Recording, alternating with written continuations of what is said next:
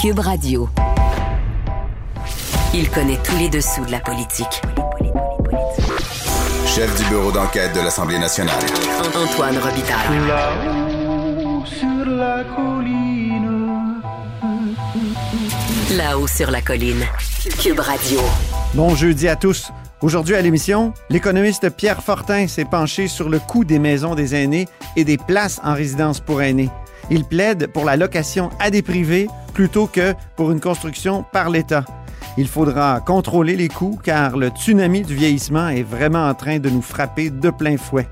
Mais d'abord, mais d'abord, tournons-nous vers le Dominion. Mignonne nous traite bien et moi je traite bien les miens parce que Dominion nous traite bien. Grosse nouvelle dans le Dominion aujourd'hui. La Cour suprême vient de trancher la taxe carbone de Justin Trudeau contestée par nombre de provinces auxquelles le Québec s'était joint. Et constitutionnelle, on en parle avec le chef du Bloc québécois, Yves-François Blanchette. Bonjour. Bien le bonjour. Donc, on peut comprendre que c'est une victoire pour l'environnement. C'est c'est une victoire du fédéral euh, aussi. Est-ce que c'en est une pour le Québec et le fédéralisme? Moi, je suis pas prêt à dire qu'une victoire du fédéral est forcément une victoire pour l'environnement. Est-ce que le Canada doit améliorer sa prestation en matière de protection de l'environnement en imposant une tarification du carbone? Oui. Le Québec serait-il indépendant qu'on demanderait quand même par la voie internationale au Canada d'améliorer son intervention? Fait c'est une victoire à cet égard-là, c'est correct. C'est pas une victoire pour le Québec parce que l'ingérence potentielle du fédéral dans la façon que le Québec choisit de réduire ses émissions de gaz à effet de serre, ça, c'est pas bien. Le Québec est un bon joueur. Le Québec a réduit ses émissions de gaz à effet de serre pendant qu'elle augmentait au Canada. On n'a pas besoin que pour masquer leur performance pétrolière, euh, les autorités canadiennes viennent dire au Québec quoi faire et quoi pas faire. On n'a pas vraiment besoin de ça. Fait qu'il y a une, une potentielle ingérence. Le jugement est intéressant à plusieurs égards, bon, parce qu'il est Hein, c'est pas un jugement unanime des juges. Il est très On- divisé, hein, c'est comprend. vrai. Il est très, Très divisé. On comprend qu'il y a quelque chose de très, très politique là-dedans et qu'il y a une vieille patente compliquée dans la Constitution qui s'appelle le pouvoir résiduaire. Ce qui n'était attribué à personne tombe automatiquement sous juridiction fédérale. Évidemment, les changements climatiques n'existaient pas en 1867. Là, ce qui est de juridiction fédérale plus son pouvoir de taxation lui permet d'intervenir. Et la même affaire existe au niveau du Québec. Ça fait une double juridiction, ça devient bien, bien politique. Mais ça ne doit pas servir de prétexte au fédéral pour venir donner des leçons aux meilleurs joueurs de la classe. Est-ce que ça pourrait servir, ce jugement-là, pour dire, ben, il y a des choses urgentes, il y a des choses d'intérêt national. Donc, les CHSLD, par exemple, sont d'intérêt national. On va les réglementer à partir d'Ottawa? Ah, C'est drôle parce que j'ai fait une réflexion qui ressemble à ça. Lorsque je vois des commentaires de la Cour suprême qui réfèrent à des à un intérêt national, mais Dieu du ciel, de quelle nation s'agit-il? Mhm. que le territoire canadien contient quelque chose qui devrait s'identifier comme une nation canadienne. De façon très claire, le Québec est une nation différente et autre que la nation canadienne, et ça contient un bon paquet d'autres nations, les premiers peuples, qui sont des nations. Chaque premier peuple est une nation en soi.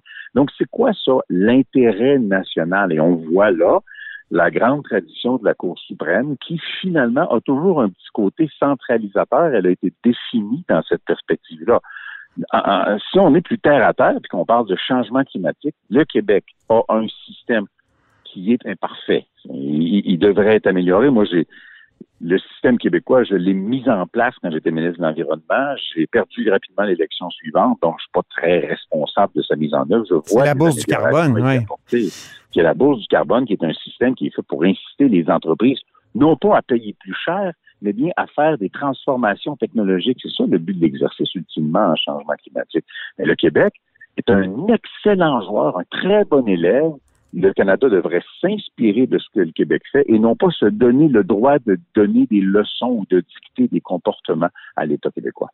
Oui, parce qu'on dit qu'en coulisses, euh, Ottawa est- pourrait miner la, la bourse du carbone euh, du Québec pour imposer sa manière de faire. Est-ce que, est-ce que vous avez les mêmes échos? Ce qu'on comprend, c'est que ce serait plutôt au niveau quantitatif que qualitatif. Le fédéral pourrait dire, écoutez, vous n'atteignez pas un niveau de performance qui nous convienne. La menace ne peut pas être à court terme puisque le Québec performe infiniment mieux que le reste du Canada en matière de réduction de gaz à effet de serre. Il faudrait d'abord que les élèves un peu plus bons de la classe, qui sont d'énormes émetteurs à l'échelle planétaire, soient ramenés dans le rang avant que le fédéral puisse dire à Québec qu'il trouve que sa performance n'est pas assez solide et pas assez bonne. Québec est, est vraiment un excellent joueur en matière de réduction des gaz à effet de serre. Que c'est pas une crainte très réelle. Sauf que le fédéral cherche beaucoup et souvent des manières de s'ingérer, des manières de vouloir imposer ses propres paramètres dans ce qui sont des juridictions, des performances ou des succès des provinces ou du Québec. Euh, vous donniez l'exemple un peu plus tôt euh, en santé, où on voit toujours la menace d'une ingérence fédérale encore aujourd'hui, ce qu'on voit apparaître, le projet de loi C-25 qui va apparaître. Ça reste, on va vous donner un petit peu d'argent à court terme parce qu'à long terme, on veut être capable de vous imposer des normes nationales. C'est une espèce de fixation trudeauesque euh, contre laquelle il faut toujours se battre. En parlant de, gaz à effet de serre, évidemment, j'entends déjà plusieurs courriels rentrer dire vous n'avez pas posé la question à Yves-François Blanchette, même si je l'ai posé souvent. Regrettez-vous la cimenterie, ciment mécanisme, parce que là, on voit que pour GNL Québec, il y a eu un BAP, puis le BAP, c'est comme a dit euh, mon collègue Charles Cavalier hier, ils ont donné un coup de BAP dans le front à ce projet-là. et, mais là, il n'y a pas eu de BAP euh, pour la cimenterie. Est-ce que ça n'aurait pas été une bonne chose? Ça n'aurait pas ouvert les yeux? Ça n'aurait pas évité?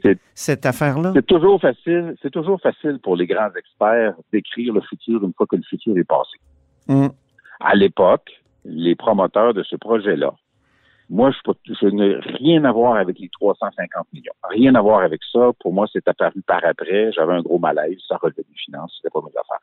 Moi, j'avais dit qu'il y avait déjà eu une évaluation environnementale. Il ne m'apparaissait pas nécessaire de faire une autre évaluation environnementale. Le projet avait de grandes retombées économiques pour une région qui en avait beaucoup besoin.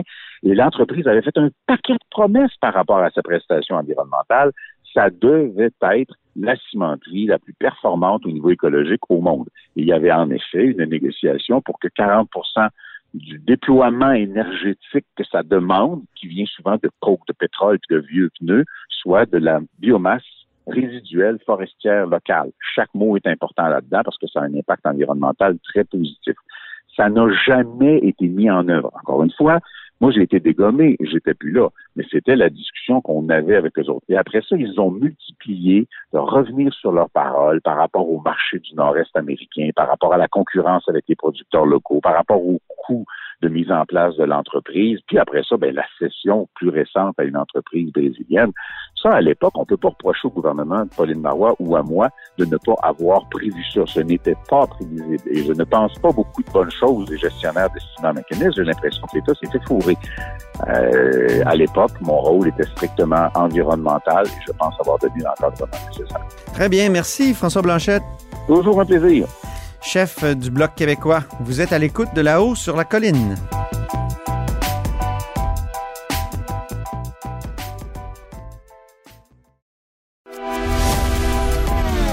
Grand philosophe, poète dans l'âme, la politique pour lui est comme un grand roman d'amour. Vous écoutez Antoine Robitaille.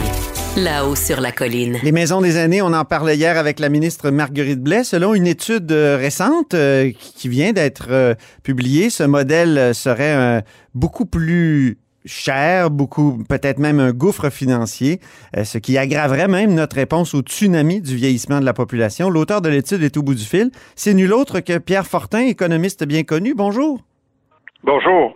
Donc, selon votre calcul, euh, l'avènement des maisons euh, des aînés ferait augmenter le coût direct de construction par lit d'autour de 40% Donc, euh, c'est énorme. Oui, ça, ça pourrait peut-être même être plus que ça. Les dernières constructions de CHSLD, ça a coûté à peu près en moyenne 350 000 pièces au gouvernement en mode traditionnel, une construction en mode traditionnel. Le gouvernement fait des appels d'offres, etc. Et euh, mais la maison des aînés, Madame Blais, et Monsieur Legault, ils veulent euh, augmenter la qualité des soins. Mais évidemment, quand on veut augmenter la qualité des soins, le, le, la beauté des aménagements, la commodité des aménagements, ça va coûter plus cher. Moi, personnellement, je suis pas contre que ça coûte plus cher. Évidemment, je vais avoir moi-même besoin d'une maison des aînés plus tard, peut-être, là. Mais, mais néanmoins, il faut en tenir compte, puis il faut chercher des moyens d'éviter que euh, ça fasse euh, défoncer la caisse. C'est ça. Alors, pour l'instant, c'est ce qu'on plutôt prépare. que de coûter 350 000, ça pourrait coûter euh, 600 000, 500 000 ou 600 000 piastres, ou même plus que ça, je sais pas, là, j'ai pas de, de, de dernière estimation. Et donc, il faut chercher les moyens d'éviter que ça coûte trop cher au gouvernement. Évidemment, le gouvernement, c'est nous, c'est les contribuables qui payons des impôts pour ça. Est-ce qu'il faudrait arrêter, selon vous? les oppositions disent qu'il faut arrêter ce, projet-là, donner un coup de barre et puis essayer de, de, de faire que ce soit moins coûteux. Puis, non, euh, moi je pense, non? je trouve que la maison des aînés, euh, c'est c'est un brillant concept et qu'il faut poursuivre ça. Il faut juste éviter que euh, les, les coûts les coûts explosent. Et une des façons de le faire, c'est de décider est-ce que le gouvernement va être euh, euh, propriétaire des maisons des aînés ou si euh, il va confier la construction puis la gestion de la bâtisse, pas des soins puis des services. là. Le gouvernement reste responsable euh, ultime des soins puis des services, mais est-ce qu'il va confier la construction à euh, des gens qui sont dans le secteur privé et qui pourraient être propriétaires de la bâtisse et louer la bâtisse au gouvernement? Et est-ce que ce mode-là, ce serait plus euh, économique pour les contribuables, pour le gouvernement, que le mode traditionnel où le gouvernement est propriétaire des CHSLD et des maisons des aînés. Alors, c'est ça la question qu'il faut poser. Et puis, euh, moi, mon estimation euh, présentement, c'est que oui, euh, ça vaudrait peut-être la peine pour le gouvernement d'être locataire des bâtisses plutôt que d'être propriétaire des bâtisses. C'est un peu comme quand on achète une automobile. Euh, bon, euh, c'est pas le, le, le- le concessionnaire qui conduit votre voiture, c'est vous-même. Vous restez le patron, comme le gouvernement pourrait rester le patron des maisons des aînés. Mais euh, vous avez le choix ou bien de l'acheter, la voiture, ou bien de la louer. Alors, c'est ça le choix qu'on a. Et si, évidemment, ça coûte moins cher de la louer, ben je vais la louer. Alors, c'est la même chose dans le cas des maisons des aînés.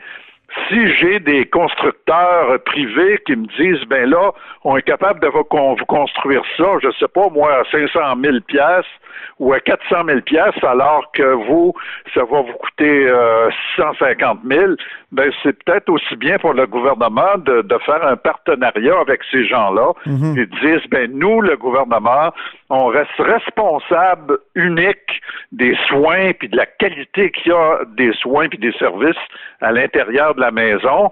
Et vous, vous allez vous occuper du béton, vous allez vous occuper de, gérer euh, cette bâtisse-là euh, comme du monde, et évidemment à un coût euh, plus modique qui va permettre aux contribuables qui nous payent des impôts pour financer ça, ben d'économiser un peu d'argent. OK. Est-ce que c'est la question qui se pose dans le projet de nationalisation des CHSLD qui avait été envisagé par le gouvernement Legault? Est-ce que c'est le type de, question qui se pose? Oui, le, le, gouvernement est parfaitement conscient, puis euh, Madame c'est une des plus intelligentes qu'on a. Euh, ils sont parfaitement conscients que construire euh, euh, une maison des aînés en mode traditionnel avec le gouvernement propriétaire, comme euh, ça a été le cas dans le passé, ça va coûter beaucoup plus cher que si on s'engage dans sur la voie du partenariat et, et que le gouvernement deviendrait locataire des bâtisses plutôt que d'en être propriétaire.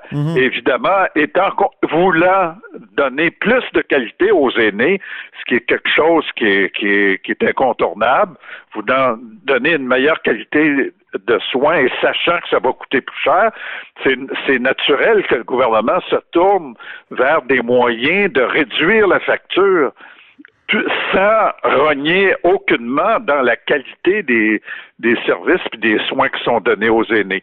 Alors, donc, euh, la question de savoir, c'est est-ce qu'on doit construire en mode partenariat avec le privé ou en mode traditionnel, gouvernement unique propriétaire de la bâtisse?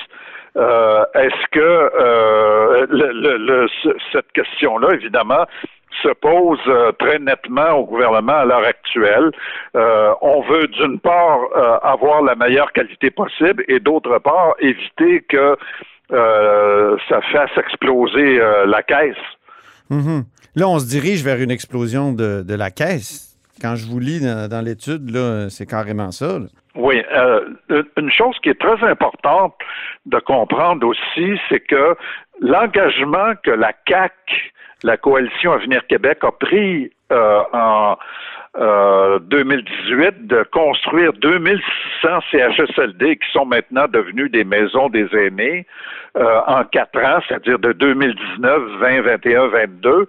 Ben, c'est déjà en retard c'est une amélioration, évidemment, sur ce qu'on avait fait avant dans le gouvernement Couillard, parce qu'eux avaient fait beaucoup moins que ça, mais c'est en même temps euh, en retard sur la réalité démographique.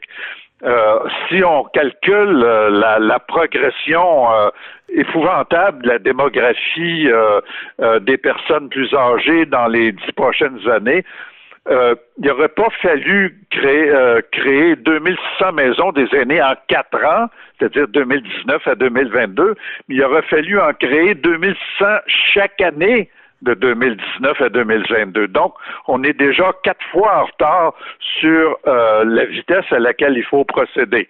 évidemment, ça, c'est une question qu'il faut poser à euh, M. Girard, le ministre des Finances. Comment on va faire pour euh, dépenser autant pour créer des infrastructures euh, de, centres d'hébergement et de soins pour les aînés qui vont pouvoir euh, suivre la démographie et empêcher que euh, le taux d'hébergement, on soit obligé de le réduire et puis qu'on se mette à avoir des pénuries épouvantables euh, de, ces, centres d'hébergement-là, qui sont les maisons des aînés, euh, tout comme on est en train d'en avoir dans les centres de la petite enfance. Donc, il y a une question qui se pose pour le ministre des Finances aussi, où est-ce que c'est qu'on va trouver l'argent pour investir dans ces infrastructures-là? Évidemment, avec un mode locatif euh, partenariat avec le privé où, le gouvernement serait locataire, c'est déjà une façon d'économiser de l'argent, mais quand même, euh, M. Girard, ça va y en prendre beaucoup plus d'argent si on veut suivre euh, la, demande, les besoins en soins qui vont se développer avec la démographie. Certains vont souligner que vous faites cette étude-là pour le compte de Medifis, qui est une entreprise qui fait de la location de, de, places pour personnes aînées. Euh, là, vous faites même une déclaration là, dans le dans l'étude comme telle. Euh, certains vont dire vous êtes en conflit d'intérêts? Non, j'ai absolument aucun intérêt euh, dans cette, affaire-là. Euh, ces gens-là sont des gens de bonne volonté qui ont déjà une bonne feuille de route dans la construction de maisons euh, d'édifices pour le secteur de la santé. Ils m'ont pas payé rien, ils m'ont juste demandé mon avis. Je leur ai donné gratuitement. Je leur ai dit j'ai pas besoin d'argent. et, et euh, si ça marche pas, ça marche pas. Si ça marche, ça marche. Mais euh, j'ai vu que leur proposition euh, avait bien de l'allure et permettrait de faire économiser de l'argent aux contribuables sans que les aînés soient pénalisés dans quelque façon que ce soit pour la meilleure qualité de soins que Mme euh, Marguerite Blais euh, veut, leur, veut leur offrir dans l'avenir. Donc, euh, oui, j'ai regardé la proposition de ces gens-là. Et puis, euh, comme disait mon beau-père, ça a de l'allure ou ça ne n'a pas. Ça m'est apparu en avoir, puis ils m'ont pas payé une scène pour euh, pour faire cette, cette étude-là. J'étais parfaitement libre de leur dire, ben là, si ça marche pas, ça marche pas. Si ça marche, ça marche. Évidemment, si ça avait pas marché, puis si j'avais trouvé que ça marchait pas, ben là, euh, il n'aurait pas rendu mon étude publique. je comprends. Hey, mais je suis content de vous avoir au bout du fil, euh, Pierre Fortin, un jour de budget. Ah, bon, le budget, n'est pas encore déposé, mais on peut s'attendre à des déficits importants. Euh, plusieurs années de déficits importants. Puis cette année, là, il y a le chiffre de 15 milliards qui a déjà été avancé. Peut-être que c'est un chiffre qui, pour faire peur, mais le retour à l'équilibre budgétaire, ça va être la, la grande question. Le gouvernement semble déterminé de respecter les cinq ans qu'impose la loi sur l'équilibre budgétaire, les cinq ans pour le retour à l'équilibre. Euh, vous, qu'est-ce que vous en pensez? Là? Je sais que Carlos Letao, lui, il dit non, non, il faudrait euh, prendre plus de temps que ça. C'est surprenant de sa part, monsieur austérité, comme on l'a appelé. Mais vous, qu'en pensez-vous, Pierre Fortin? Ben, il y a deux affaires dans ça. Premièrement, l'économie, ça va aller sans doute pas mal mieux que ce qu'on pensait il y a un an. C'est-à-dire la reprise économique va être pas mal forte. Et quand on parle de reprise économique, on parle de rentrée d'argent en impôts, euh, soit sur la consommation, sur le revenu pour le gouvernement, qui des rentrées fiscales qui vont être euh, très bonnes. Par conséquent, le déficit gouvernemental, il pourrait baisser beaucoup plus vite qu'on pense. Premièrement, c'est une, il y a une raison d'être optimiste ici. La deuxième raison pour laquelle le, le déficit gouvernemental va baisser très rapidement, c'est que ben là la pandémie, euh, on, on, va l'avoir vaincu. Du moins, euh, je prie le ciel tous les jours pour que euh, j'ai pas l'air trop optimiste ici là. Ben, Évidemment, avec un vaccin et puis les, les variants qui qu'on passe par dessus, euh, ben là la pandémie va être finie, puis le gouvernement va arrêter d'être obligé de dépenser de l'argent pour aider le monde qui sont mal pris avec la pandémie. Et hmm. donc, euh, en 2021 puis en 2022, l'année prochaine, ben, on va voir le déficit baisser de façon importante pour ces deux raisons-là. Premièrement, euh, l'économie va reprendre plus vite que prévu, c'est ce que tout le monde prédit, puis je pense avec raison. Et deuxièmement, la pandémie est finie, donc on n'aura pas encore à avoir à continuer à dépenser autant. Donc, il va y avoir euh, euh, une, très nette amélioration des finances publiques dans les prochaines années. Je suis sûr que M. Girard, euh, j'y ai pas parlé, là, moi je suis en dehors de, de, de, de la politique et du gouvernement, euh, mais je suis sûr que c'est ça qu'il va, qu'il devrait annoncer dans le courant de l'après-midi euh, aujourd'hui. Et, et, par conséquent, euh, il faut être optimiste sur la, sa capacité de rencontrer les objectifs de la loi sur la réduction de la dette et puis sur l'équilibre budgétaire euh, qui, qui sont fixés pour la fin de la pour mars 2026, euh, en fait. Euh, peut-être qu'il va dépasser un peu, mais c'est normal qu'on dépasse un peu. Je veux dire, Madame euh, Madame Monique Forgette, qui est probablement un des meilleurs ministres des Finances qu'on a eu depuis euh, bien longtemps, ben, en 2009, quand, quand on a eu une récession, elle a dit, ben là, moi, je regrette, là, mais je veux dire, il faut que je soutienne l'économie, puis le monde qui sont mal pris. Et puis, je vais faire des déficits pour les quelques prochaines années. Monsieur Bachand, Monsieur Marceau ont continué dans cette direction-là en réduisant progressivement le déficit. Mais possiblement que c'est ça que Monsieur, euh, s'il n'est pas aussi optimiste que je le suis, peut-être que Monsieur Girard va dire, ben, mais là, on va peut-être faire plus, un peu plus de déficit que prévu, mais c'est pas la fin du monde. Là, à un moment donné, quand la, il faut que la réalité l'emporte sur euh, les, les, les, promesses abstraites. Et puis bon, euh, après ça, quand l'économie va avoir repris, euh, on pourra atteindre ces objectifs-là. C'est pas la fin du monde, mais en même temps, quand on vous lit sur le vieillissement de la population, vous parlez de tsunami. Puis, euh, quand vous avez signé le manifeste des Lucides euh, en 2005, vous parliez du Québec à, à, feu et à sang euh, à cause du vieillissement. Est-ce que. Bon, ben oui, on, est, on est dans le jus à l'heure actuelle. Ben oui, on a.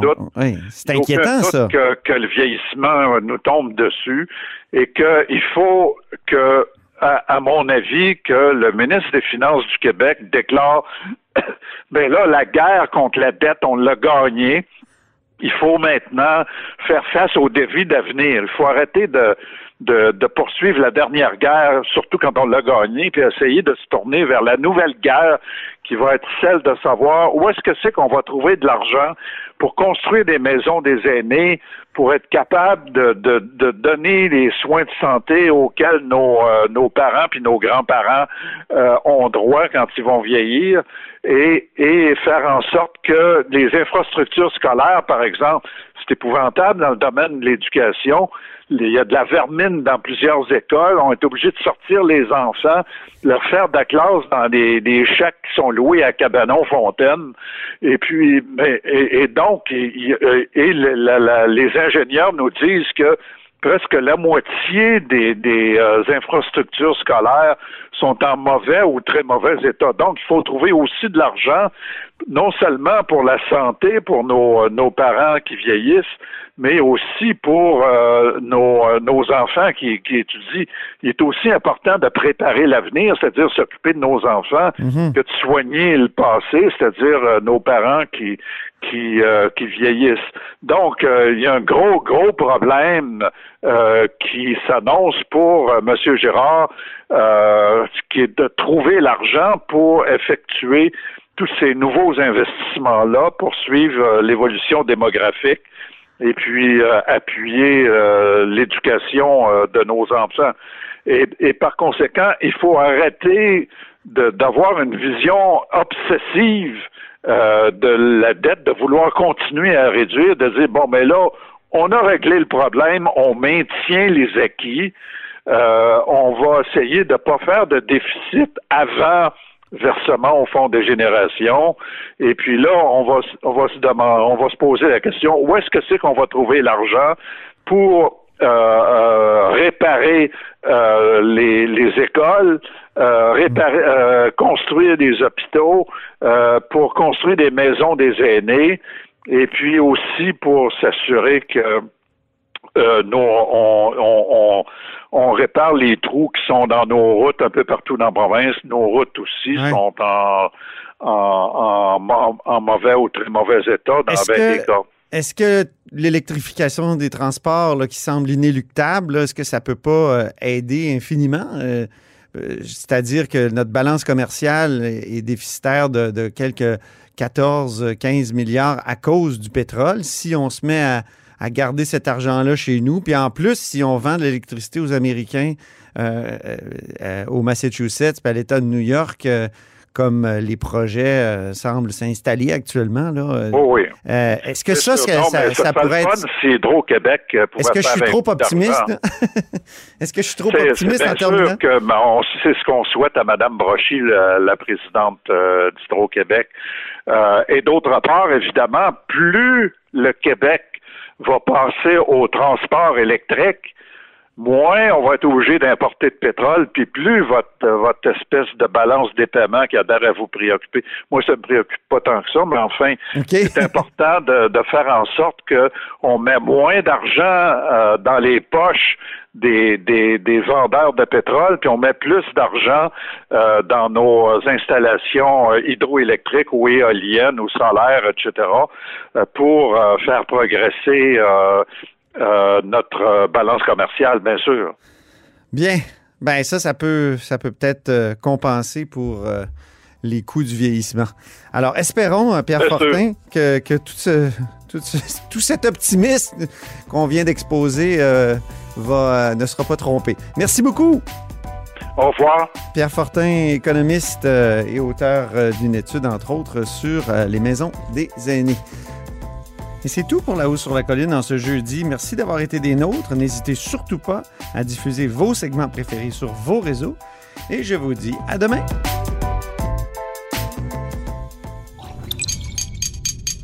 Cube Radio.